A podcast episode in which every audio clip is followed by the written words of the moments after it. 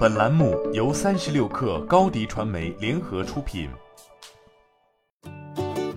本文来自微信公众号“三亿生活”。日前，抖音方面向平台中的商户发出通知，称你从六月一号开始涨佣金，正式告别零服务费时代。据了解，此前抖音曾象征性的收取百分之零点六的佣金作为支付通道服务费，但在六月后，软件服务费将以当月核销券码对应的消费者实付金额加除商家自行补贴外的其他补贴金额为基数，根据不同类目商品的费率计算软件服务费，平均抽佣费率达百分之三，其中最高的结婚类目会达到百分之八，最低游玩类目则仅为百分之二。值得注意的是，六月一号前未迁移到抖音来客的商家将不再享受保护期政策，并无法得到软件服务费的返还优惠。显然，这一举动是抖音为了引导商家从企业号尽快转移到抖音来客。显然，抽佣这一举动就代表着抖音在本地生活服务领域已经具备了一定的议价能力。这或许也意味着抖音已推进数年的本地生活服务业务开始逐渐成熟。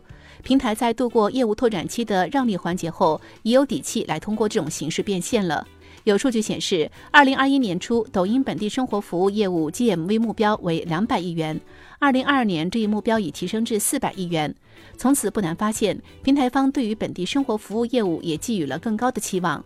至于抖音的团购业务，从二零二一年三月开始便已上线优惠团购入口，并在同年五月推出了对标大众点评霸王餐的零元吃大餐活动。而其近期的这一系列举动，显然也是对现有企业号团购服务的一次优化与升级。更进一步来说，凭借着抖音平台中的内容形态、兴趣分发以及流量的加持，基于地理位置的吃喝玩乐团购业务本就有一定的优势。但对于本地的小微商家而言，想要委托第三方代运营抖音号，或许就是一笔不算小的支出。而面向诸如连锁餐厅或更大型的商家时，抖音所销售的团购券则可能暂时还没有太多的价格优势。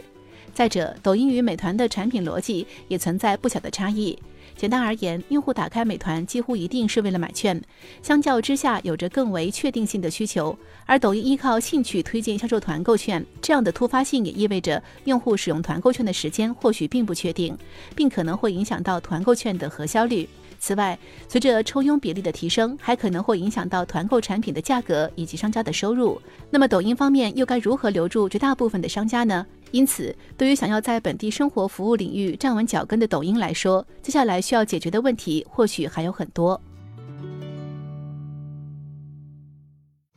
你的视频营销就缺一个爆款，找高低传媒，创意热度爆起来，品效合一爆起来。微信搜索高低传媒，你的视频就是爆款。